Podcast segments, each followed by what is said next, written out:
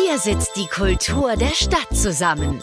Der Culture Club. Fragen an die Kultur und Antworten der Macher. Nur im Ahoy Culture Club. Herzlich willkommen zur fünften Ausgabe vom Culture Club bei Ahoy Radio. Früher war alles besser, nur was? Darüber möchte ich heute mit meinen Gästen und sehr erfahrenen Kulturtreibenden sprechen. Mein Name ist Lars Meyer und ich sitze hier auf der Bühne des Altonaer Theaters mit Johanna Christine Gehlen, John Schierhorn und Frank Spielker. Johanna, du wurdest 1970 in Hamburg geboren. Deine Schauspielausbildung hast du 1993 in Hannover mit Auszeichnung abgeschlossen. Bis 1996 größtenteils in klassischen Theaterrollen lag dein Fokus danach auf der TV-Karriere, unter anderem bei Polizeiruf 110, wohin der Weg mich führt, im Tatort oder verschiedenen Soko-Formaten. Seit 2006 spielst du regelmäßig am St. Pauli-Theater mit, zuletzt in Das perfekte Geheimnis gemeinsam mit deinem Ehemann Sebastian Betzel. Wann hast du gemerkt, dass du mit der Kunst Geld verdienen kannst oder willst? Also, ich bin in einem Haushalt aufgewachsen, wo das ganz normal war. Meine Mutter Lehrerin, mein Vater erstmal Musiker, dann äh, Schauspieler, dann Opernregisseur. Der hat alles gemacht, Autodidakt. Und ähm, ich ähm, habe nie in Frage gestellt, dass man damit nicht auch äh, Geld verdienen kann oder vielleicht einfach sagen kann, dass man davon leben kann. Das ist ein, überhaupt nie eine Frage gewesen und wenn man dann gleich nach dem Abitur genau diesen Weg geht, dann stellt man das sowieso nicht in Frage. Man macht das einfach. Und dann verdient man tatsächlich dabei auch Geld. Einfach machen könnte auch das Motto von John Schierhorn sein. John, du wurdest 1976 in Hamburg geboren und bist ein echtes Schanzenkind. 2003 gründest du mit Freunden den Wagenbau in der Max-Brauer-Allee. Du gehörst zu den Initiatoren des Clubkombinates. Anfang der 2010er arbeitest du als Geschäftsführer von Viva Con Agua. Zudem bist du in der Stadtplanung aktiv, unter anderem bei der Initiative Sternbrücke. Seit 2019 leitest du das Kulturbegegnungszentrum Schrödingers am Schanzenpark. Wann war dir denn klar, dass du nicht mehr VWL studieren möchtest, sondern dich auf die Hamburger Clubszene fokussieren willst? Puh, ich glaube, ähm, mir war relativ schnell klar, dass ich nicht VWL studieren möchte, als ich die meisten Leute gesehen habe, die da waren. Ähm, denn die sind bestimmt lieb und nett, aber etwas anders als ich. Und ich hatte, glaube ich, ähm, ein bisschen Probleme, mich dort zu akklimatisieren. Das ist mir aber, ich habe probiert, mich durchzubeißen, erst ein bisschen später so gewahr geworden, dass ich dann wirklich was anderes machen wollte. Und zum Glück kam dann der Club. Ähm, zur Richtigstellung muss ich aber ein, zwei Sachen noch sagen. Ähm, mhm. Wir sind nicht Initiative Sternbrücke, sondern wir sind immer bei sowas eine eigene Partei. Ähm, und ich war nicht Geschäftsführer von Viva Agua, sondern von Viva Agua Wasser. Ich habe das Wasser für Viva Agua. Diese Ungenauigkeiten in der Recherche. Ja, Kleinigkeiten, aber ähm, äh, die sind trotzdem wichtig. Sehr gut. Durchbeißen, Frank, das könnte auch für dich gelten. Du wurdest 1966 in Herford geboren. Du bist Musiker und Buchautor. 1987 hast du die Band Die Sterne gegründet, in welcher du singst und Gitarre spielst. In Lüneburg hast du angewandte Kulturwissenschaften studiert. 2013 erschien dein Debütroman Es interessiert mich nicht, aber das kann ich nicht beweisen. Im letzten Jahr habt ihr das neueste Album von Die Sterne mit dem Namen Hallo Euphoria veröffentlicht. Frank, hast du jemals daran gedacht, etwas ganz anderes zu machen als Musik? Ja, ich finde, ich mache zwischendurch was ganz anderes als Musik und ähm, dieser Weg war ja nicht so geradlinig. Ich möchte jetzt nicht ganz irgendwie bei meiner Geschichte vor 30 Jahren anfangen oder so, aber das war ja nicht so, dass ich da so geradewegs drauf zugegangen bin, äh, ich will jetzt Musik machen und davon, da kann man einen Job draus machen, das war mir so nicht klar und das habe ich erstmal auch nicht so gesehen. Ähm, es hat sich immer entwickelt, aber zum Beispiel das Schreiben ist ja, also es ist vielleicht irgendwie verwandt, aber es ist ja schon auch was ganz anderes. Und ehrlich gesagt, ich bin ganz froh darüber, wie sich ähm, mein Leben und Karriere, was sich ja so ver, vermischt, ähm, in, in, der Beziehung entwickelt hat, dass es eben nicht so eingleisig ist. Also ähm, ich bin ganz, ganz froh, dass da immer noch mal neue Herausforderungen kommen. Wir sind ja eine sehr ähnliche Generation hier alle an einem Tisch. Äh, Frank als äh, Kulturwissenschaftler beziehungsweise man ging früher nach Lüneburg, um Kulturwissenschaften zu studieren, um äh, entweder die Eltern zu beruhigen, weil man dann ja studiert, genau. oder weil man eh nichts Besseres wusste. War das bei dir Zielstrebigkeit? Nein, überhaupt nicht. Man muss dazu sagen, ich komme aus einem Elternhaus, in dem es überhaupt nicht äh, ähm, zur Debatte stand, irgendwas mit Kultur oder Medien zu machen und auch noch vom Land. Ähm, also alles, äh, was jetzt nicht praktisch, kaufmännisch oder Ingenieurwissenschaften war, es wurde eh nicht verstanden. Insofern war es egal. Ich habe damals mit Pädagogik in, in ähm, Bielefeld angefangen äh, äh, zu studieren, um irgendwas zu studieren, bin dann nach Lüneburg gewechselt zur Kulturwissenschaft. Ich habe es mir eigentlich ein bisschen schwer gemacht, wenn ich so ein bisschen besser gewusst hätte, wie das geht, hätte ich einfach Pädagogik in, in Lüneburg zu Ende studiert, um irgendwas zu haben, weil dieser Abschluss am Ende ja doch, also wenn überhaupt was zählt, dann das. Aber mir war es eigentlich nur wichtig, in eine Stadt zu kommen, wo auch Kultur, kulturelles Leben ist, wo ich teilnehmen kann an einem kulturellen Leben. Und ähm, dadurch, dass ich in Lüneburg studiert habe, konnte ich halt in Hamburg sein. John, du hast das ja gerade schon gesagt, äh, wenn, dann macht ihr was eigenes. Äh, hast du schon immer so ein Klassensprecher gehen, dass du vorangegangen bist, schon in der Schulzeit? Ich glaube, ein Klassensprecher gehen direkt nicht, aber eher so ein Insubordinationsproblem geerbt von meinem Papa und deswegen ist es immer besser, wenn ich mich selbstständig mache und selber Chef bin, zu sagen, ähm, als wenn ich in irgendeiner Firma arbeiten muss. Das ist nicht so ganz meins. Wann war dir denn klar, dass du dich quasi selbstständig machen musst? Wirklich einfach von Anfang an. Ich habe nie wirklich darauf Wert gelegt, wie ein Zeugnis aussieht oder was für einen Abschluss ich brauche, weil ich weiß, ich brauche den einfach nicht, sondern ich möchte für mich selber arbeiten, ich möchte eigene Ideen haben, ich möchte auch ähm, dann tatsächlich vielleicht Klassensprecher geben, mit eigenen Teams arbeiten, die dann aber auch wirklich toll sind und gut sind. Ähm, das war immer mein Ziel und das äh, ist dann auch egal, in welchem Bereich man arbeitet. Dann kann man mal ein Wasser machen oder mal in der Kultur sein oder mal was ganz anderes machen. Wo, wo fand denn der Urknall für den Wagenbau statt? War das eine Schnapsidee, die auf dem Bierdeckel aufgemalt wurde oder Technisch gesehen waren fast alle meine Ideen Schnapsideen. Das ist, das ist ein bisschen gemein. Aber ähm, das ist tatsächlich ein bisschen so gewesen, dass unter der Sternbrücke damals ein ganz toller Asia-Imbiss war von Herrn Kim. Und ich wohnte um die Ecke mit einem, meinem lieben Mitgründer war, äh, vom Wagenbau mit Frank. Und wir waren dort essen. Und dann haben wir ein Schild gesehen, damals gab es da noch eine Fensterscheibe im Wagenbau, um gar nicht mal zu vermieten, sondern wir sind umgezogen. Und das ist tatsächlich mein alter Schulweg von der Grundschule noch. Und ich bin als Kind schon mal in die Räumlichkeiten reingegangen, habe nach einem Glas Wasser gefragt, nicht weil ich Durst hatte, sondern weil ich damals die Räume schon so toll fand. Und dann ist mein lieber Kollege Frank mir tagelang auf den Senkel gegangen, ähm, kümmer dich, kümmer dich, kümmer dich, wir wollen das haben. Und dann haben wir irgendwann einen Termin gekriegt dort. Und da das ja damals schon eine temporäre Immobilie war, also es sollte damals glaub, für ein Jahr oder zwei Jahre zur Verfügung stehen, haben die uns kleinen Hippie-Kids das gegeben. Wir mussten nur noch einen Mitbewerber quasi aus dem Weg räumen. Das haben wir ganz charmant gelöst. Da wollten nämlich einen Weinladen dort aufmachen. Mhm. Das hat uns der Vermieter von der Deutschen Bahn erzählt. Da haben wir die ganze Zeit hinterher telefoniert im Schanzenviertel. Wer könnte das sein? Wer könnte das sein? Aber haben den dann gefunden und gesagt, mal, das ist doch gar keine gute Idee. So, doch, so Gewölberäume und Weinpaletten reinstellen, richtig gut. Ja, aber was ist denn mit Parkplätzen? Sollen die Leute den Wein mit Rucksäcken wegtragen? Also, verdammt, daran habe ich nicht gedacht. Ihr habt mich richtig gerettet. Und ich gesagt, willst du unser Weinlieferant werden? Ja, Hamburger Handschlag drauf, bumm, hatten wir die Location. Mit einem Weinlieferant? Mit einem Weinlieferant und Weinlieferant, gleich mitgebucht. Und nichts halt länger als ein Provisorium, jetzt gibt es das schon über ein Vierteljahrhundert. Johanna, kannst du dich denn an deinen ersten Theaterbesuch erinnern? Bist du da auch irgendwo mal mit so einer Faszination reingegangen wie John und hast dir nur erstmal ein Glas Wasser bestellt, um die Räumlichkeiten anzugucken? Nein, habe ich nicht. Also eher so erste Bühnenassoziationen habe ich, äh, dass ich als kleines Kind mit auf eine Opernbühne, ich weiß nicht, ob das Hamburg war, es kann auch was, weiß ich nicht, genommen worden bin. Und mein Vater wurde innerhalb dieser Aufführung, der hat damals noch Choreografie gemacht ähm, mit ganzen Chören. Ich glaube, das war bei Liebermann. Und da wurde er ähm, aufgehängt. Ähm, und da kam ein Seil aus dem Schnürboden und da wurde er dann aufgehängt und damit ich mich nicht so erschrecke, ich wurde nämlich immer überall mit hingenommen, ähm, auch in die krudesten Sachen. Also Ostern gab's Penderecki bei uns, also das ist nur mal so. Also für mich, also mich scheut nichts, was moderne E-Musik bedeutet. Ich habe, ich halt, ich, äh, für mich ist das in Ordnung und ich finde das auch ganz toll. Und dann wurde mir das eben als Kind gezeigt von den Technikern vorher, wie mein Papa sich aufhängt, erhängt wird damit ich das verstehe, den technischen Vorgang. Das war natürlich meine erste sehr große Erfahrung jetzt als Kind, das mal zu sehen, aber die Zadek-Zeit hat mich total geprägt. Das war ja der Wahnsinn. Ich meine, ich war in den 80ern hier Zadek, was der Lulu, alles, was der hier gemacht hat, Andi, alles, das, da bin ich natürlich reingelaufen. Das war kurz vor meiner, vor dem Abi oder in diesen Jahren davor. Das war toll. Das war ganz toll. Das hat mich wahnsinnig fasziniert. Frank, kannst du dich an dein erstes Konzert erinnern? Also meine erste Live-Veranstaltung war Otto Walkes 1974 in der Festhalle zu Stadthagen, wo meine Eltern mich quasi mitgenommen haben. Und ich fand es eigentlich ganz geil. Also es war jetzt nur im ja. weitesten Sinne Musik. Ich denke da ja eher so. Das ist absolut Musik. Also da tut man Otto Unrecht. Ich glaube, ja. das ist ein ganz schön äh, begnadeter äh, Musiker, genau wie, ja. wie Helge Schneider.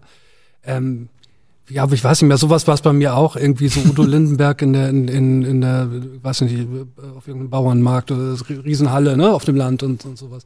Die ersten ähm, Konzerte, wo ich aber selber entschieden habe, das war, also ich war irgendwann so, dass ich alles sehen wollte, wo ich mir irgendwelche Liedermacher in Bad Salzuflen im Jugendzentrum angeguckt habe und dann aber auch ähm, also das erste, also wo meine Sozialisation losging, Anfang der 80er Jahre im Forum Enger eben die Nightingales und so Bands, die aus England kamen, also alles, was Postpunk war.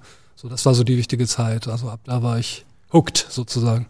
Ich bin ja auch am Rande von Ostwestfalen aufgewachsen in Niedersachsen und der Vorteil war tatsächlich ja die äh, Rheinarmee, die, weil halt Ja. so viele englische Soldaten dort stationiert waren, kamen wirklich die tollsten englischen Bands quasi in unsere Provinz da rein. Ne? Naja, man hat die, die Rheinarmee hat man ja nicht viel gesehen. Also die waren ja tatsächlich bei uns in Herford äh, Mhm. stationiert in, in rauen Mengen, aber die haben sich separiert. Aber das Informationsangebot war natürlich äh, so, dass wir äh, ganze Zeit Radio hatten. Also wir hatten, äh, sag mal, das Informations- und, und Musikangebot, was äh, von Lo- London City so in Ostwestfalen und ähm, gleichzeitig halt dieses kulturelle Vakuum und das war immer so ein bisschen eine Spannung, die aber eben solche Läden wie das Forum Enger, also die studentische Szene dann in Bielefeld dann so für sich gelöst hat, indem diese Bands auch eingeladen wurden, die da stattfanden. John, dein erster Abend im Wagenbau, also hieß es Wagenbau und war es schon Hip-Hop? Das hieß schon. Oder habt ihr mit einer Schlagerparty begonnen und habt euch dann erst Richtung Hip-Hop bewegt? Ähm, wir wollten am Anfang ja eine Bar machen. Dann haben wir aber festgestellt, das ist ein ganz schön großer Laden. Und dann ähm, ist eine, eine gemeine Sache passiert, nämlich nebenan im Fundbüro hat's gebrannt. Bei unseren Nachbarn. Und ähm, äh, dann sind ganz viele Leute zu uns gekommen und haben gesagt, können wir nicht bei euch dann die Veranstaltung machen? Das heißt, wir haben ganz viel alles Mögliche gehabt, von der Hank Williams Gedächtnisparty, Country Western, über, ähm, über natürlich Hip-Hop, wo wir herkamen, ähm, bis rein zu, ich glaube, eine russische Party und all sowas.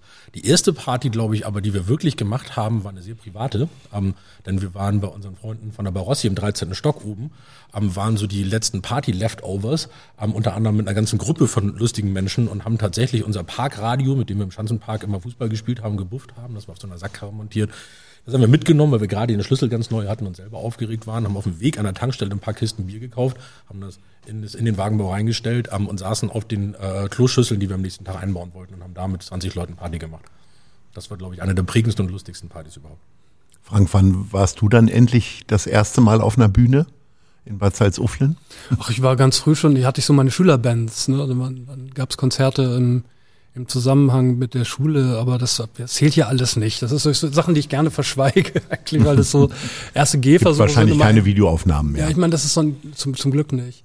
Das ist ein Alter, wo man erstens nicht gut aussieht, weshalb Videoaufnahmen ungünstig werden und dann, also picklig und so. Und auf der anderen Seite auch tausend Sachen ausprobiert. Ich habe auch tausend andere Sachen ausprobiert in dem Alter, ne? so mit 14 bis äh, 16. Ich will sagen, ab diesem Alter, 16, 17, äh, kann man das zählen, was ich gemacht habe. Und da gab es dann eben bei uns auf der Ecke schon, ja, ich würde sagen, so eine Art Selbsthilfegruppe. Also wir haben äh, ein, Label gegründet, ähm, zusammen mit einem Typen, Frank Werner, der einen Vierspurrekorder hatte und haben so äh, Aufnahmen gemacht und dann Kassetten und haben die verteilt und haben sozusagen im Kleinen das gemacht, was ja ohnehin alle unsere Vorbilder auch gemacht haben. Ne? Also die ganzen äh, Postpunk-Indie-Labels haben auch so funktioniert. Also ohne große Investitionen, ohne großes Netzwerk erstmal so vor der Haustür anfangen. Ähm, ich finde das übrigens total lustig. Ich habe jetzt gerade die Biografie von Tracy Thorn gelesen, die ich damals sehr bewundert habe, so eine der wichtigsten äh, inspirierenden Musiker auch aus der Zeit. Und wenn man das liest, ist es tatsächlich, also weil sie auch aus so einem, so einem Outskirt-Bezirk, also dem, dem Green Rim oder so von London kommt, es sind wirklich fast genau dieselben Geschichten, die sie erzählt, äh, die sie mit ihren Nachbarn und ähm, ja anderen Musikern, äh, Erlebnissen in der Stadt und so weiter erzählt. Und es ist äh, unglaublich, wie viel Parallelen das hat, obwohl man doch denkt, eigentlich jedenfalls als jemand, der aus Ostwestfalen kommt, London ist eine andere Welt. Nein. Herford und London, alles das Gleiche. Das war auch die Zeit, die das geprägt hat. Ne? Ja. Also wir haben, haben äh, gerade vielleicht auch durch diese, diese kulturelle Gemeinsamkeit, ne? ähm, John Peel und so weiter, Post-Punk, ähm, einfach die ähnliche Erlebnisse. Johanna, ähm, nach Beendigung der ähm, Theaterausbildung, kannst du dich an das erste Stück noch erinnern? Und wie viel hättest du jetzt noch drauf? Ich bewundere das ja bei Schauspielern, dass sie auch 20 Jahre alte Texte noch immer im Kopf haben. Also fragmentarisch. Ich be- gehöre nicht zu diesen Kollegen. Okay. Eindeutig nicht. Aber ähm, ich habe tatsächlich äh, in Faust 2 Homunculus, ja, die Menscherfindung sozusagen, die Menschmaschine gespielt. Habe das ganz tänzerisch gemacht und war nackt unter irgendeinem komischen Anzug ähm, mit so einem Kopfgebilde. Das, was mich, was, was mich damals fasziniert hat, war, ähm, ich war ja an den städtischen Bühnen Münster gelandet und das war ja alles für mich eigentlich ein ganz bürgerlicher Rahmen. Da wurde also ein Konzepttheater gemacht, wo ich dachte, oh nein, wurde immer alles begründet und die Dramaturgie war ganz wichtig und man will sich freispielen. Also mm, das war irgendwie seltsam, aber ähm, die haben dann für mich die Johanna der Schlachthöfe von Brecht, die ich vorgesprochen hatte, ins Programm genommen. Und das war natürlich ein Erlebnis, durch so einen ähm, Abend durchzumüssen und dann auch zum Krieg aufzurufen oder zum Terror am Ende des Abends und da mit der mit der Schute und der Trommel mit geradem Rücken zu stehen und dann nachher zum Terror aufzurufen. Das war schon da gehen immerhin tausend Leute rein, das war doch immer ausverkauft. Das waren so Zeiten, wo Leute noch ins Theater gingen, auf jeden Fall in Münster. Das war toll. Das war toll. Aber ansonsten hat mich das, wenn man so sprudelnd von so einer Schauspielschule, ich kam aus Hannover, kam, wo wir unheimlich viel durften, eine ganz freie Schule mit Bestimmung und so, war das natürlich nicht unbedingt ein Ort, wo man sich gesehen hat, ja. Aber ich wusste, ich muss jetzt erstmal losmachen. Jetzt bist du mit ähm, kleineren Unterbrechungen immer hier in Hamburg geblieben. Lag das auch an der Attraktivität der Kultur- und Kunstszene oder war das einfach auch persönliche Bequemlichkeit? Na, das ist ja ein wahnsinniges Privileg bei uns im Beruf, äh, wenn man sich seinen Wohnort aussuchen darf. Ne?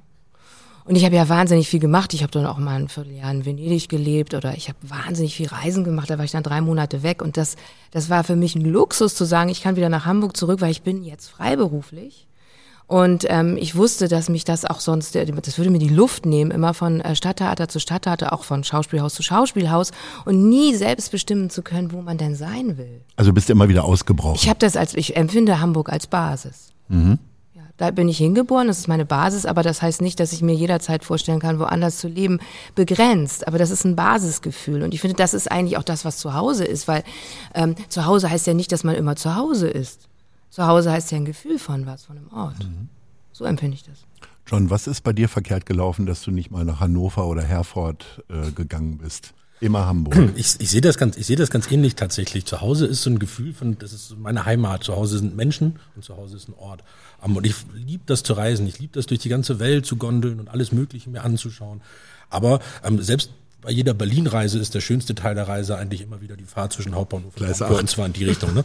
um, und insofern, um, mich, mich zieht es in die weite Ferne immer, ja, aber das Hamburger Abendblatt hat oben im Wappen, wenn man mal genau reinschaut, einen ganz schönen Text, da steht um, mit der Heimat im Herzen die Welt umfassen und das ist eigentlich so ein bisschen das, wie ich auch lebe. Ich möchte gar nicht woanders wohnen. Ich habe auch noch keinen Platz gefunden, wo ich lieber bin als in Hamburg. Frank, äh, die beiden hier sind in Hamburg aufgewachsen. Wann ist denn für dich Hamburg so ein Sehnsuchtsort geworden? Also, beziehungsweise, wann hast du, als du dann hier warst, festgestellt, okay, ja, hier kann ich bleiben?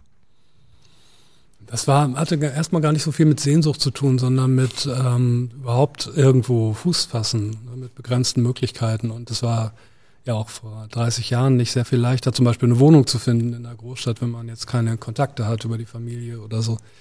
Ähm, ziemlich schwierig sogar. Und ähm, eigentlich war ich dann froh, dass ich hier Kontakt hatte. Das war auch mit, mit ja, also mit der Hauptgrund. Ne? Da gab es so Kontakt, dann WG-Zimmer, dann hatte man erstmal so einen Fuß in der Tür und so weiter. Dann ging es so Schritt für Schritt. Ähm, und im Grunde, ähm, Hamburg ist eine Stadt, für, in der vieles für mich ganz toll funktioniert hat. Ich würde es aber auf gar keinen Fall ähm, zu sehr mystifizieren, weil ich auch das so ähnlich sehe wie ihr beide. Also es ist so eine Basis und ich bin ja auch beruflich äh, ähm, sehr viel, also ich, wenn ich in Berlin bin, ich werde eigentlich immer, immer, das ist immer dieselbe Frage, wohnst du noch in Hamburg? Und ähm, immer mit dieser leichten Berliner Arroganz. Aber es hat auch was damit zu tun, dass sie mich da so oft sehen. Also vielleicht genauso oft, wie sie in Berliner Nachbarn sehen. Und ähm, das ist tatsächlich was, was ich mir gewünscht habe, glaube ich, in meiner in Kindheit schon, weil diese, ähm, weil ich die kleinstädtische Enge immer als sehr belastend empfunden habe. Ja, ich habe immer gesucht nach so einem Fenster, nach draußen Leute, die von woanders kommen, die was erzählen und ähm, die eben nicht so auf diese drei, vier Straßen, die man dann irgendwann erkundet hat, beschränkt sind in, ihrem, in ihrer Lebensart. Jetzt haben wir über eure Anfänge schon gesprochen. Ähm, die Frage, die wahrscheinlich eine Künstlerin oder ein Kulturschaffender immer als erstes beantworten muss, kannst du denn davon leben? ähm, was habt ihr denn für Jobs nebenbei gemacht, um tatsächlich leben zu können? Oder hattet ihr immer das große Glück, äh, tatsächlich immer wieder von Kunst und Kultur leben zu können? Johanna? Ja, das hatte ich. Ja, also ich bin mein Studium Niemals als Servicekraft Bedienung äh, Pakete innerhalb des Studiums und davor. Ich habe die Treppen in unserem Treppenhaus in Ottensen geputzt für die mhm. ganzen Nachbarn. Oh. So, das war mein Job. Ich durfte nicht jobben. Meine Eltern hatten mir das verboten. Ähm, absolute Kapitalistengegner. Äh, ich durfte das nicht, weil diese anderen ähm, Jungs und Mädchen da mit mir in der Klasse, ähm, es war irgendwie sowieso eine Klasse, in der ich mich nie so wohl fühlte, die sind dann so in Fahrschulen gewesen. Ich weiß nicht, kennt ihr das noch, dass man in der Fahrschule nachmittags irgendwie so Büro macht oder ans Telefon geht als Schüler? Das waren so die ersten Jobs, die man so hatte, so was so administrative Sachen mhm. betraf. Und dann waren die dann da für ein paar Nachmittage in der Woche weggeschlossen, nur um ähm, das dann wieder ähm, umzusetzen in Kino gehen, Klamotte, Jeans hier, Hemd da. Und da waren meine Eltern total dagegen. Die haben gesagt, wenn du Geld brauchst, das Portemonnaie liegt, liegt da im äh, Gang. Das ging jetzt mit mir. Ne? Ich bin ganz spät erst ausgegangen, dann allerdings direkt auf den Kiez äh, und ins Madhouse und so. Aber ähm, wenn ich ein anderer Typ gewesen wäre, glaube ich, hätte man das nicht so fahren können. Aber dann bin ich einen sehr konservativen Weg gegangen nach der Schauspielausbildung. Ich bin ja in diesem in diesem nach der ZBF vorsprechen Nummer bin ich dann ja direkt da so reingerutscht und das ist dann auch nichts Ungewöhnliches ähm, äh, dass ich habe auch mal ein halbes Jahr oder ein Dreivierteljahr nicht gearbeitet, ganz oft in meinem Leben und habe mir darüber nie Sorgen gemacht. Und ich habe kann, glaube ich, ganz gut mit Geld umgehen. Ich muss das nicht zwanghaft ausgeben. Vielleicht liegt das auch an der Entziehung meiner Eltern, dass sie mir das beigebracht haben, dass es nicht immer so geht, Geld kommt rein, Geld muss raus. Äh, da wird man ja auch trainiert drauf, auch durch schon durch Taschengeld, glaube ich. Mhm. Also falsches Training meiner Meinung nach. Ähm, und ich konnte das aushalten, dass da Geld auf dem Konto ist äh, und mir das die Freiheit gibt, auch das auszuhalten, auf was zu warten. Ich habe oft gewartet, ganz oft habe ich gewartet. John, Hast du mal als Kellner gearbeitet? Hm. Ich habe, glaube ich, so ziemlich alles gemacht an Jobs, was man sich vorstellen kann. Also wirklich von in einem Schuhladen gejobbt in der Schul Schulzeit. Ich habe in der Kneipe ah. gejobbt. Ähm, das war mein Einstieg in die Gastronomie, ähm, allerdings in einem Irish Pub. Ähm, das war aber sehr, sehr, sehr lustig, als Jungspund da zu stehen und lauter Leute, die jetzt so in unserem Alter jetzt sind, sozusagen, äh, da vor sich zu haben und ihnen zuzuschauen, wie sie sich volllaufen lassen und über ihr Leben erzählen. Sehr prägend. Ich habe Container im Akkord entpackt, ich war Onboard-Kurier und habe Sachen durch die Welt geflogen. Ich habe wirklich so ziemlich alles gemacht, was man machen kann im Leben. Also ich muss aber eine ja. Sache noch sagen, und zwar, weil ihr ja so ein bisschen da, Hannover Schateke, da habe ich viele Nächte gemacht. Also im Studium habe ich alles, also da habe ich wirklich ganz viel. Das war auch immer ganz toll, wenn dann die, die Jungs und äh, vor allen Dingen die Jungs mit Papas Wagen aus dem Umland kamen äh, und sich dann haben volllaufen lassen. Das war grenzwertig. Mhm.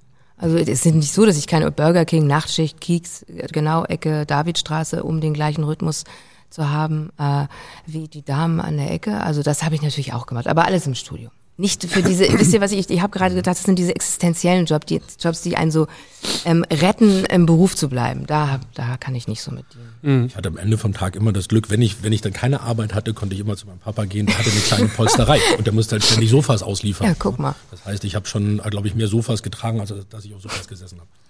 Sieht man noch ein bisschen. ja, ne? Ja, so ja. kräftige Statur. Ich dachte, du meinst meinen Hintern. Frank Spielker. Hintern. Was hast du für absurde Jobs gehabt? Ach so, ich hab, weiß ich gar nicht mehr. Ich hab, ich war Kellnern, ich meine, war super. Also das war ein Traumjob, was zu Kellnern. Also ähm, natürlich immer ein bisschen nervig, weil alle immer ihre Schichten wegtauschen wollten und man ständig äh, un unsicher war, wann man jetzt frei hatte. Aber ja, keine Ahnung, ich musste alles neu lernen in Hamburg. Ne? Also zum Beispiel auch habe ich ganz lange ein Auto noch finanziert, obwohl ich eigentlich das gar nicht gebraucht hätte und so weiter, weil man, wenn man vom Land kommt, denkt man immer, man braucht ein Auto, sonst geht's gar nicht. Und ähm, ja, mein, meine Eltern haben mich unterstützt während des Studiums. Ähm, das war also auch nicht, das war nicht so ein Problem. Ich musste aber schon nebenbei immer irgendwas machen. Also irgendeinen Job gab's gab's immer. Und ich habe aber da relativ ähm, ja Glück gehabt, beziehungsweise nach ähm, ja wie soll ich das sagen? Also ich, ich habe das als normal empfunden. Ich habe so wie, wie alle was studiert und was gejobbt ne? und versucht so meinen mein Kram geregelt zu kriegen. Abseits von diesem Heimatgefühl oder Zuhause, was ihr alle habt äh, in Bezug auf Hamburg, äh, wie wichtig ist Hamburg denn für euer eigenes Werk, John? Also ich sag mal so Clubs, wie du sie machst, hat es wahrscheinlich in Berlin noch viel mehr gegeben, vielleicht auch in anderen Städten. Hm. Ist es hier auch die äh, fehlende Konkurrenz, die dich hier gehalten hat? Nee, ganz im Gegenteil. Also in, in Hamburg gibt's viele andere Clubs. Wir haben, haben, tatsächlich in Hamburg, das glaubt man immer gar nicht, eine höhere Clubdichte pro Einwohner als in Berlin. Ähm, ist tatsächlich so sehr viele kleine Clubs auch. Was Hamburg auszeichnet, ist, dass die Leute, die Clubs machen, sich immer auch gegenseitig mögen. Deswegen ist das Clubkombinat in Hamburg so erfolgreich. Deswegen haben wir eine eigene Stiftung. Ähm, und das ist, soweit ich das überblicken kann, in Berlin ich sag mal, in einzelnen Clustern so, dass die Kolleginnen und Kollegen dort sich mögen, aber ähm, in, in weiten Strecken eben auch nicht. Mhm. Und das macht Hamburg zu einem total sympathischen Markt. Ne? Wenn man auch inhaltlich an was ganz anderem arbeitet. Ein kleiner Club, der eher klassisch Mini-Live-Konzerte macht zum Beispiel, ist so der Backbone der Clubkultur. Ohne die geht's mal so gar nicht. Und, ne, da wird alles gebaut eigentlich. Gleichwohl, wir machen ganz oft andere Sachen. Wir sind im Moment ja sehr intensiv im Techno zu Hause, bauen da den Nachwuchs auf. Das heißt, musikalisch berühren wir uns kaum. Aber in den Alltagsproblemen berühren wir uns ständig. Und äh, deswegen eine Infrastruktur zu bauen, die uns auch übrigens durch Corona sehr, sehr gut geholfen hat, in der Corona-Zeit sehr, sehr gut geholfen hat, dass wir eine vorhandene Infrastruktur hatten, dass wir alle miteinander reden, dass wir alle einander helfen. Das ist wirklich was Besonderes an dem Standort in Hamburg. Und das mag ich sehr und deswegen würde ich auch nie woanders einen Club aufmachen. Frank, ist es bei dir auch die Solidarität? Ja, ich würde das jetzt einschränkend sagen, dass man wird auch ein bisschen dazu gezwungen, weil natürlich die Szene insgesamt viel kleiner ist. Wenn man sich da doch mal so fragmentiert und voneinander separiert, hat man ja überhaupt keine äh, Power mehr. Ne? Ich glaube, das ist ja auch was, was für das Clubkombinat wichtig ist, wenn man eine politische Stimme haben will, muss man sich da zusammenschließen. Und wenn man das noch immer weiter fragmentiert, in Berlin äh, ist es eben oft so, dass die Leute meinen, dass sie sich das eher erlauben können, finde ich aber, ähm, also das war auch schon in den 80ern, 80er Jahren, soweit ich mich erinnere, so ähm, das Problem auch an der Stadt, dass es so viele Kleinkriege gibt und dann am Ende wird gar nicht mehr wahrgenommen, dass es da ein großes Ganzes gibt. Und äh, Hamburg war in der Beziehung besser und schlechter, weil natürlich diese, ich sag mal, dieses ähm, im Vergleich zu Berlin kleinstädtische ja auch Nachteile hat. Also es gibt dann ja auch immer Platzhirschen, Leute, die eine Szene dominieren und so weiter. Und ähm, das kann natürlich auch zum Nachteil für andere sein. Aber ich fand es auch immer, ähm, ich meine, es sind Probleme, die einem, glaube ich, überall begegnen, auch in der, in der äh, Berliner Szene oder so. Ähm, ich fand es immer ein sehr gutes Sprungbrett und für die Musik allgemein, für Kunst, für freischaffende Kunst ähm, oder alles, was sich so im sozialen Raum äh, ähm, statt, äh, bewegt und dort stattfindet, ist natürlich auch dieses Brennglas, also diese Medienstadt Hamburg immer wahnsinnig wichtig gewesen. Ne? Also weil anderswo kann man sich sonst wo bemühen, das wird einfach nicht wahrgenommen. In Hamburg gab es dann, auch wenn es nur irgendwie ein kleiner Artikel in der Mopro war, immer eine, eine gewisse Aufmerksamkeit für Sachen.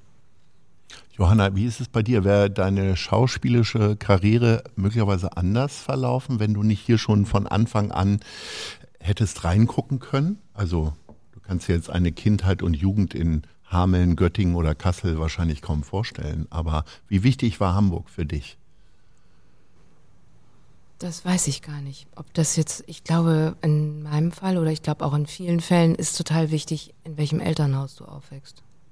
Ich glaube, dass wir hätten auch woanders leben können und trotzdem hätte ich unheimlich viel andere Sichtweisen miterleben können und Sachen erlebt.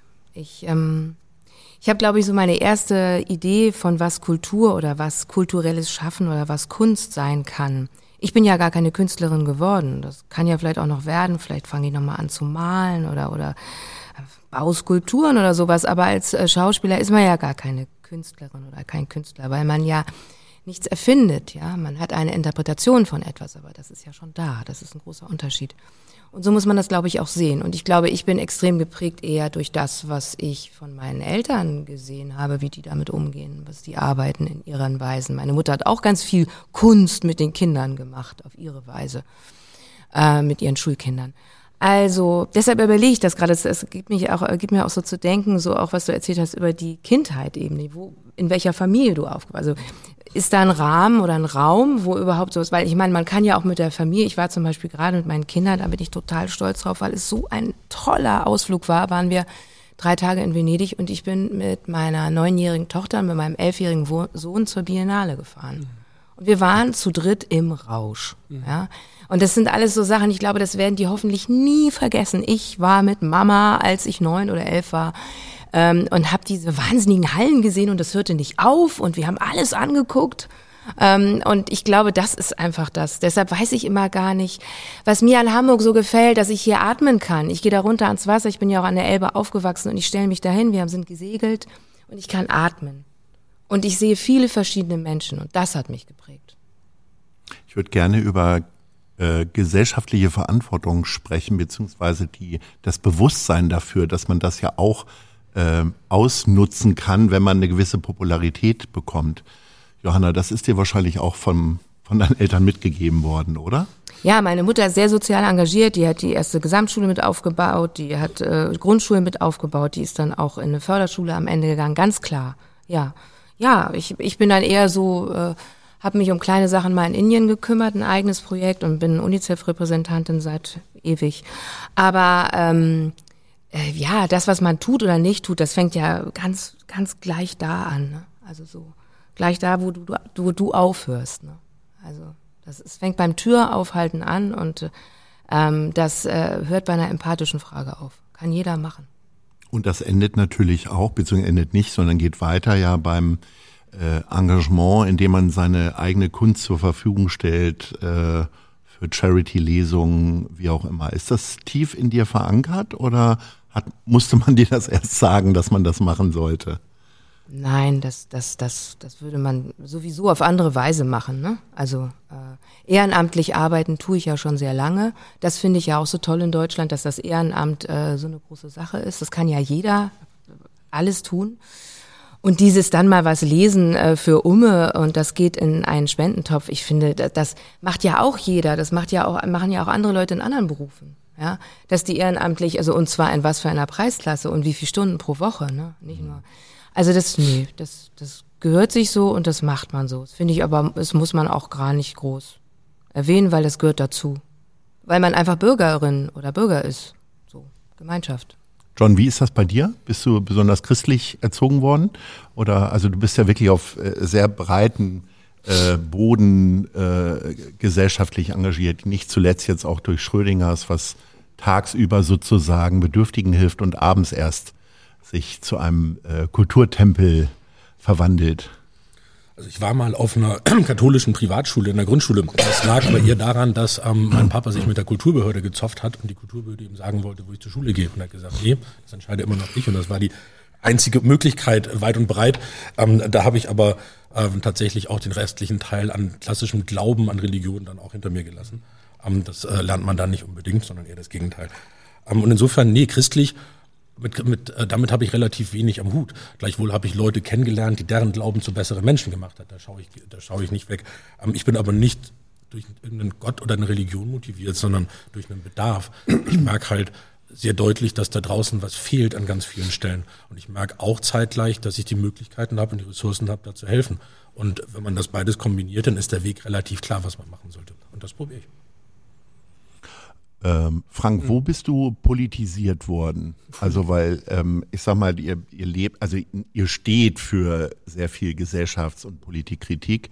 Äh, ist das tatsächlich in Herford oder Bad Salzuflen passiert oder kam das dann so erst äh, durch Lüneburg oder doch erst in Hamburg? Oh Gott, ähm, viele Vorschläge. Ähm, ah, ich hoffe, es wird ein richtiger dabei sein. Was ist politisiert? Ich finde, ähm, ich höre auch aus der Frage ähm, oft raus, dass man das normalerweise, ähm, ich bin sicher, dass das nicht meins, aber dass man, dass man das normalerweise nicht ist. Ähm, wird oft so vorgebracht, also jemand ist politisiert, das ist ja fast schon so, ähm, nächster Schritt ist dann radikalisiert ähm, wir leben in einer demokratischen Gesellschaft und jeder, der nicht politisch denkt oder politisiert ist, nimmt ja nicht teil an dieser Demokratie. So muss man das sehen. Insofern ist die Frage eher umgekehrt zu stellen. Ähm, warum bist du eigentlich nicht politisiert, wenn überhaupt? Ne? Und ansonsten ähm, vielleicht einfach, weil ich das ähm, von Anfang an ähm, den Auftrag angenommen habe, mir selbst Gedanken zu machen. So würde ich das sagen. Und zwar vielleicht schon als Kind. Die Sterne haben sich 1987 gegründet. Mhm. Wir schreiben jetzt 2023. Das, da ist eine gewaltig viel Zeit passiert, diverse Alben. Äh, was ist denn der größte Unterschied zwischen den Sternen 1987 und, und 2023? Ja, wir haben jetzt zum Beispiel viel über Professionalisierung und so geredet und das war überhaupt nicht mein, ähm, mein Ansatz 1987. So, da ging es darum, Netzwerke bilden, Leute kennenlernen, irgendwie ähm, den Horizont erweitern wissen, dass das geht, weil andere das auch gemacht haben. Und ähm, ähm, wir waren mehr oder weniger zufällig dann in den 90er Jahren, weil es eine wirklich besondere Zeit war für äh, Musik und auch äh, durch die Wiedervereinigung und so weiter und durch MTV und Viva, was ist ich, Vergrößerung des Marktes irgendwie, CDs haben Geld gebracht. Plötzlich in so einer Situation, wo man dann auch wirklich Geld verdient hat mit dem Kram. Ähm, ich habe neulich noch mit, mit Leuten zusammengestanden, ähm, die, die in den 80er Jahren äh, Musik gemacht haben, ähm, ja, Timo Blunk und so, ähm, für die das alle, äh, Palais, Schaumburg, so alle eigentlich meine Vorbilder damals, ne, so Leute ich echt toll fand, für die aber klar war, also man macht das und das ist so Kunst und danach macht man einen normalen, regulären Job, Wird weil es geht, es geht ja gar nicht, geht in die Werbung oder sonst ja. was, ne? Und ähm, das war, glaube ich, da waren wir so ziemlich eine der frühesten, äh, die erste, erste Generation, wo das so eine Option war, ne? dass plötzlich diese ganzen Bands aus unserer Blase auch über längere Zeit sich äh, finanzieren konnten. Und eigentlich dachte man, man macht das nur kurz und dann ging das immer so weiter. So. Ähm, dass es jetzt tatsächlich so passiert ist und nicht irgendwie ähm, große Rückschläge ähm, gegeben hat, hat auch was damit zu tun, also vielleicht aus so einer, ich nenne das so ein bisschen Schizophrenie, dass man, dass man sich sehr kümmert, aber nicht ums Geld verdienen, sondern um die Inhalte, um die Musik.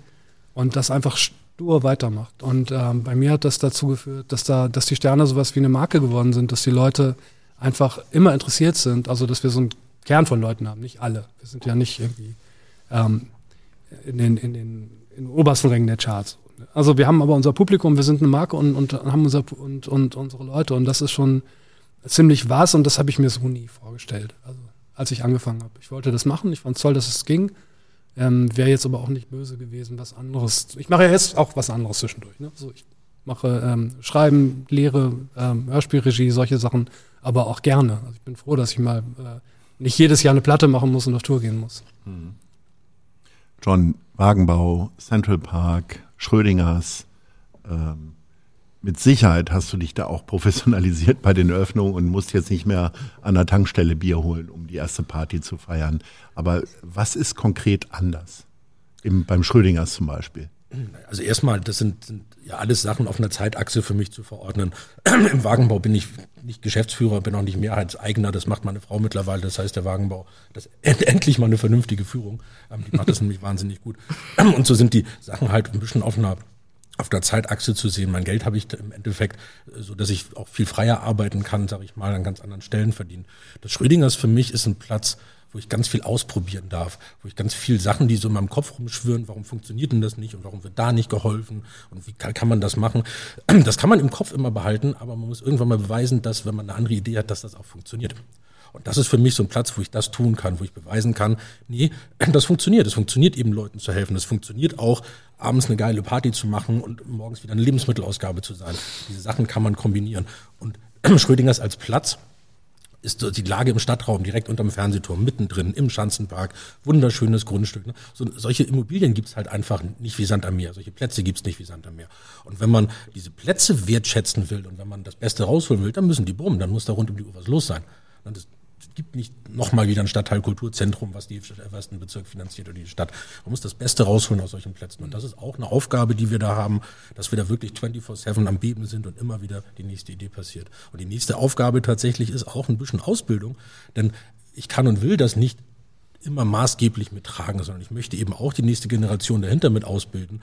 Ähm, wie macht man denn sowas? Und natürlich hilft mir da eine gewisse Veranstaltungserfahrung, genauso wie mir eine baurechtliche Erfahrung hilft, wenn wir da arbeiten. Alles Mögliche. Das, da kommen ganz viele Qualifikationen zusammen. Und die mag ich, sagen wir, meinen, meinen äh, jungen Kolleginnen und Kollegen auch mitteilen, so dass die eben vor allem die Angst verlieren, solche Sachen selber anzufassen. Denn das ist das, was man eigentlich beim Blick drauf ganz, ganz häufig sieht, dass die Ideen da sind und eigentlich auch die Kraft da ist, aber der Mut sozusagen den nächsten Schritt zu machen und wirklich Gas zu geben, Hebel auf den Tisch zu hauen, der fehlt oft das letzte bisschen.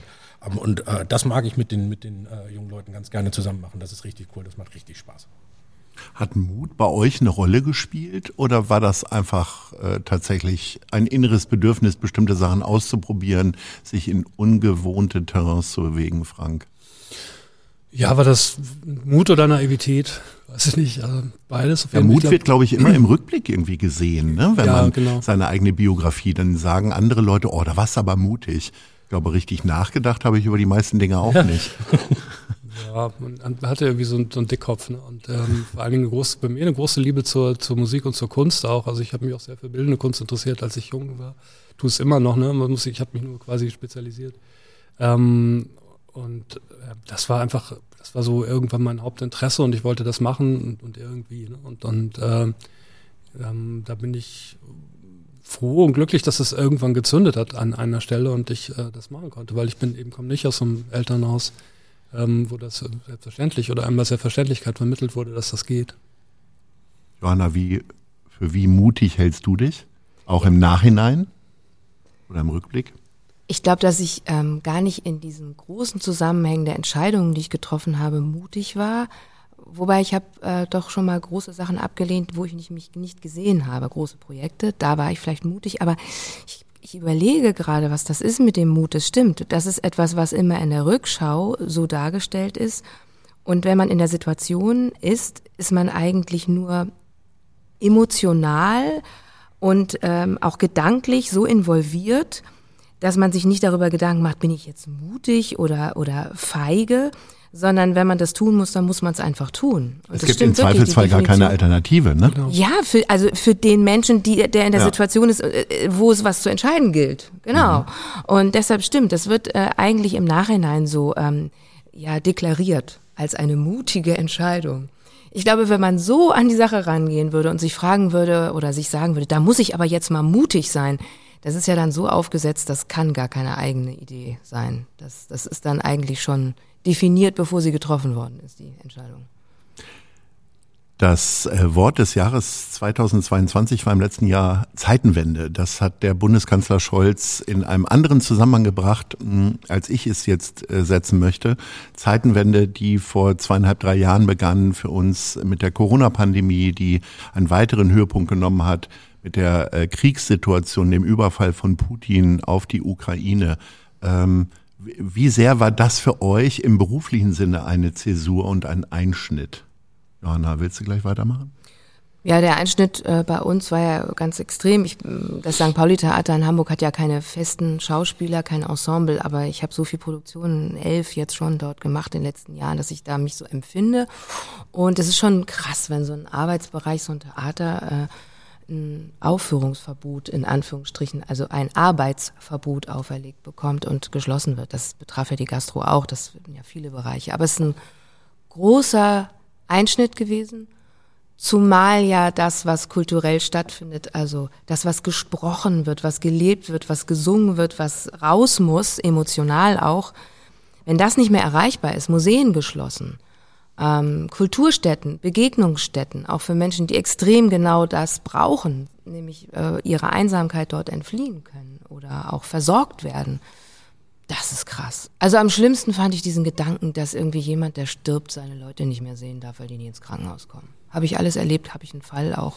Das finde ich so, das fand ich äh, extrem krass. Und für die Kultur, dieses, dass man sich nicht mehr veräußern darf, dass der Mensch nicht mehr kommen darf zu, zur Kultur, Krass. Aber Krass. es kam für dich nie der Gedanke oder der Moment, wo du gedacht hast, oh, vielleicht doch nochmal Kellnern oder ähnliches? Naja, die waren ja auch zu. Wo soll man denn da kellnern? Das war ja das Große, das war ja, ich fand, das war ja auch die Faszination oder auch die Angst oder diese, Angst ist falsch, ähm, diese, diese ganz neue Situation, das war ja alles zu.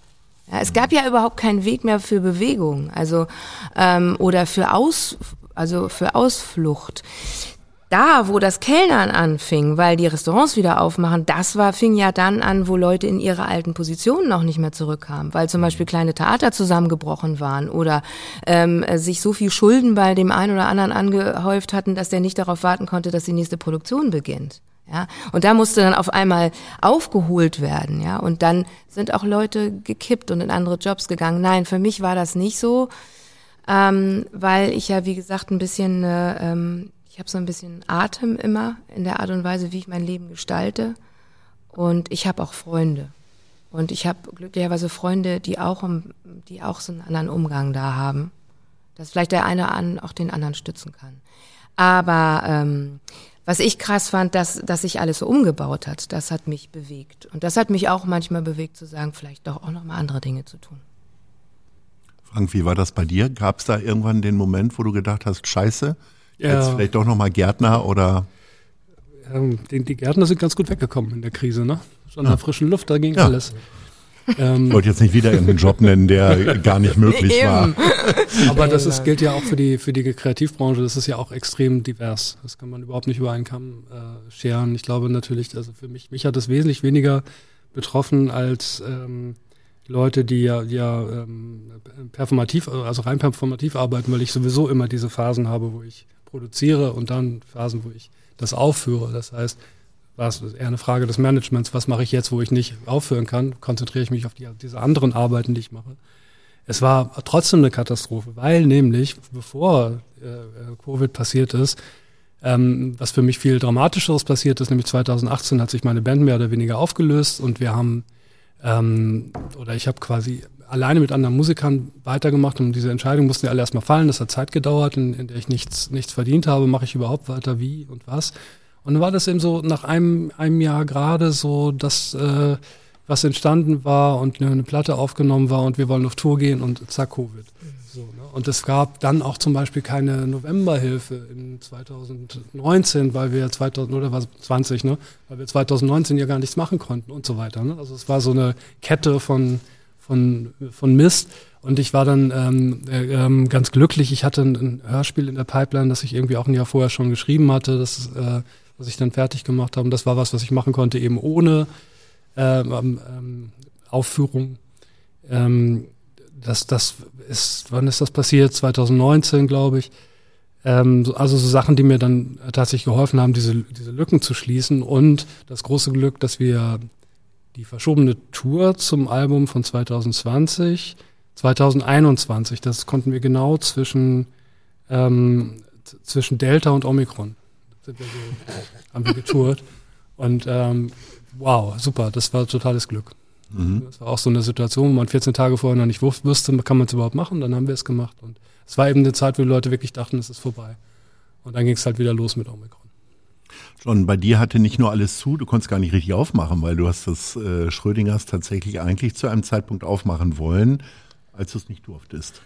Ja, wir haben im November 19 übernommen, haben die Weihnachtstage noch so laufen lassen, Januar, Februar erste Umbauphase und genau im März 2020 äh, 20 wollten wir aufmachen und den Rest aus dem Cashflow machen. Ja, das hat nicht so gut funktioniert, das muss man mal so sagen. Zeitgleich konnten wir direkt Stadtteil Kulturzentrum sein. Wir konnten halt direkt unserer sozialen Aufgabe gerecht werden, auch wenn wir keine Veranstaltung machen konnten und sind dann, glaube ich, direkt die Aufgabe vor allem der Tafelausgabestellen übernommen. Das sind ganz oft sehr kleine Einheiten mit sehr alten Menschen, die da ganz liebevoll die Lebensmittel ausgeben, aber die konnten halt nicht, weil die in beengten Räumen, so das hat halt unter Covid nicht funktioniert. Und wir hatten die großen Außenbereiche und sehr viel Logistikflächen, heißt wir haben drei Tage die Woche 500 Leute irgendwie mit Lebensmitteln versorgt, hatten also die ganze Zeit auf jeden Fall was zu tun, das muss man mal sagen.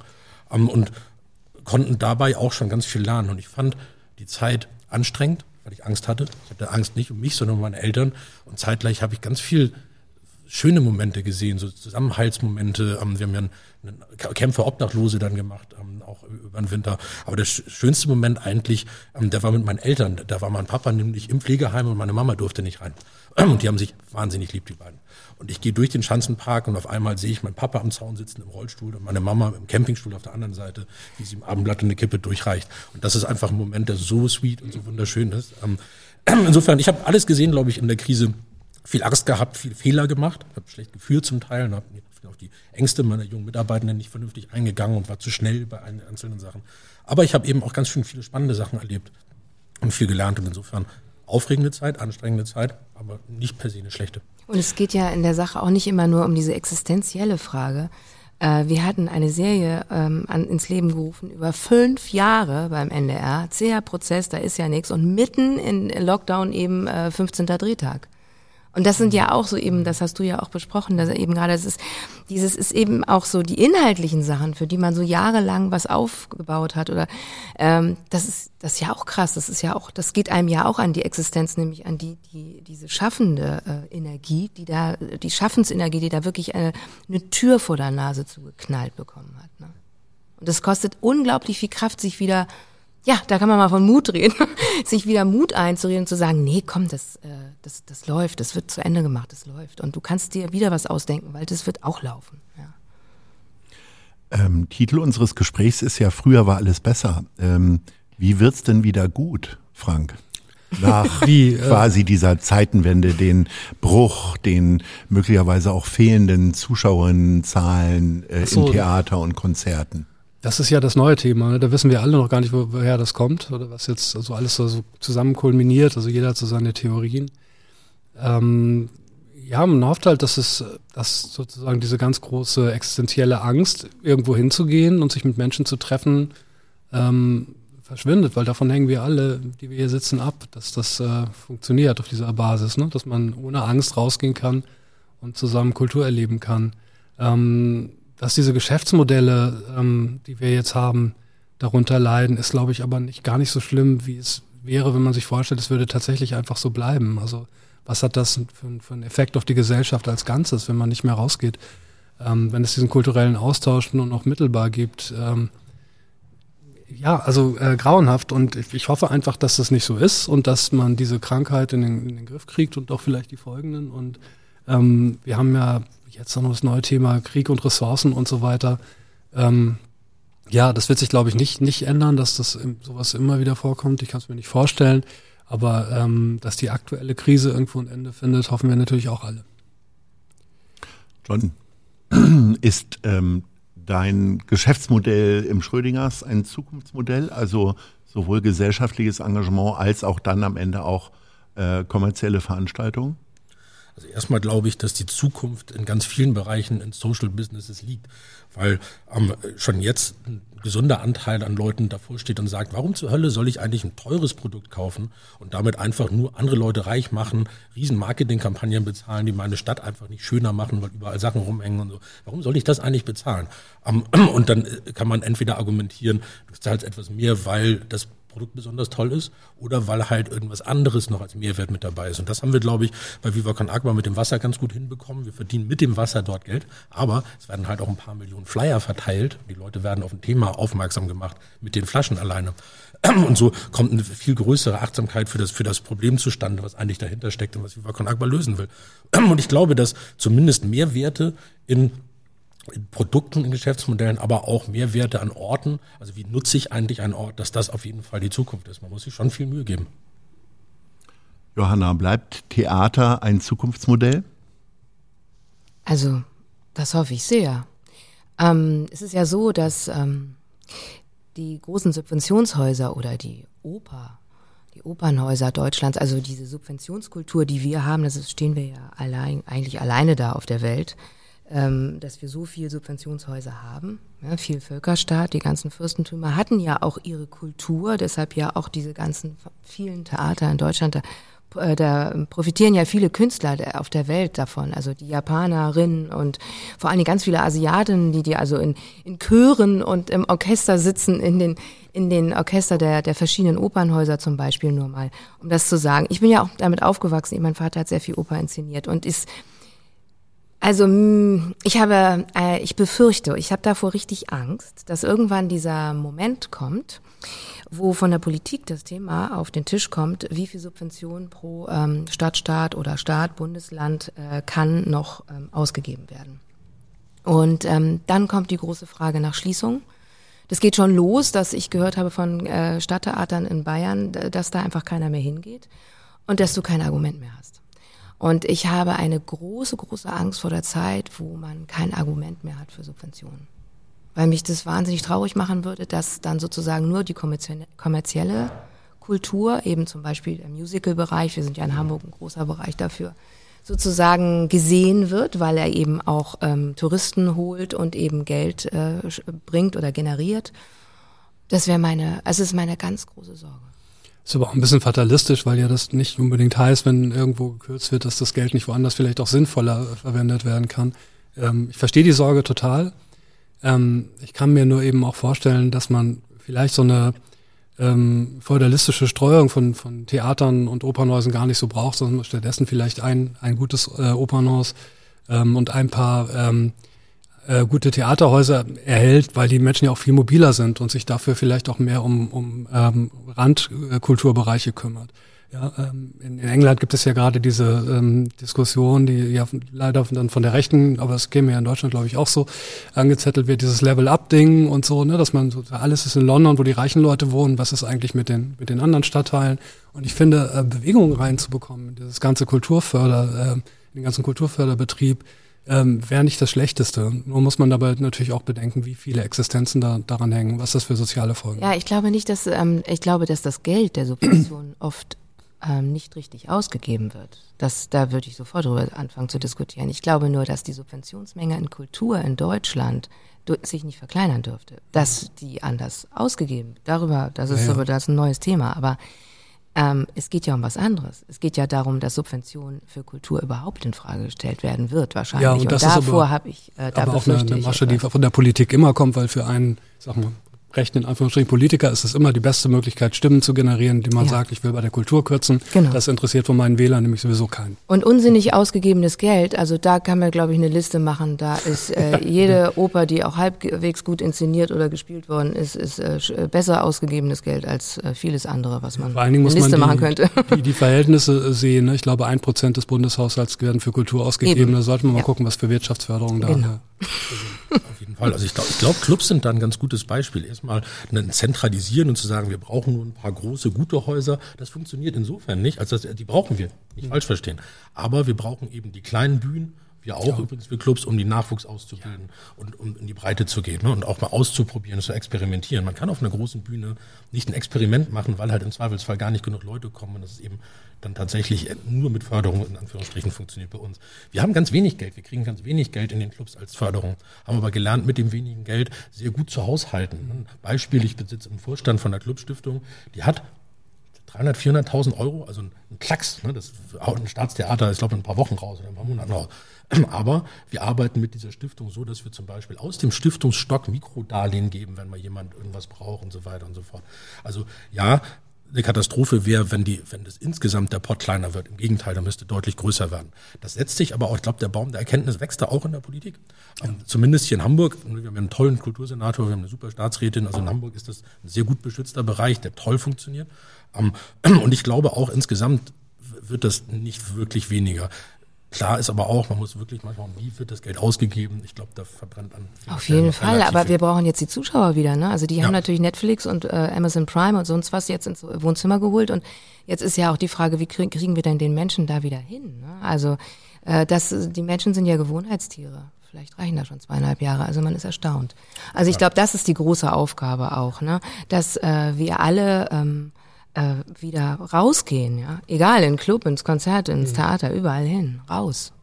Also ich habe da ein gutes Gefühl. Wir waren jetzt gerade auf Tour und man hat natürlich gemerkt, dass es äh, gibt Ängste, ne? Es gibt äh, ähm, besondere Bedingungen, die diese letzte Tour im Oktober 22 unterschieden haben von der Oktober 21 und so andere Bedingungen. Aber man hat gemerkt, die Leute, die kommen, die wollen auch raus. Also die Leute wollen nicht nur zu Hause sitzen und Netflix gucken. Nein, nein, nein. Wir haben ja auch glücklicherweise eine Produktion, in der ich dabei bin, in, im St. Pauli, das perfekte Geheimnis, wo, die, wo es immer ausverkauft ist. Aber ich rede jetzt so von diesem allgemeinen äh, äh, ja, ja. Zahlenberg, dann haben wir dann vielleicht einfach Glück, dass wir da an zwei Standorten sind, äh, die da gerade das nicht spüren. Ne? Aber das ist, glaube ich, äh, ein großes Glück. Mhm. Rausgehen ist ein ganz wunderbares Stichwort. Wir müssen jetzt mal rausgehen aus dieser Sendung, von dieser wunderbaren Bühne hier im Altona Theater, vielleicht in eines der anderen städtischen Theater oder Konzertsäle oder Clubs. Ihr Lieben, ähm, ich möchte mich recht herzlich bedanken für diese vielen guten Gedanken, die ihr auch noch hättet aussprechen wollen, für die wir jetzt aber keine Zeit mehr haben. Liebe Johanna Christine Gehlen, lieber Frank Spieker, John Schierhorn, das war die erste Ausgabe vom Culture Club auf Ahoy Radio im Jahr 2023. Elf Stück werden noch folgen. Das war eine tolle Premierensendung. Ich darf mich bedanken für eure Zeit und ähm, hört mal wieder rein. Bis dann. Tschüss. Ciao. Sehr gern. Das war die Hochkultur auf Ahoy. Der Culture Club. Danke fürs Zuhören.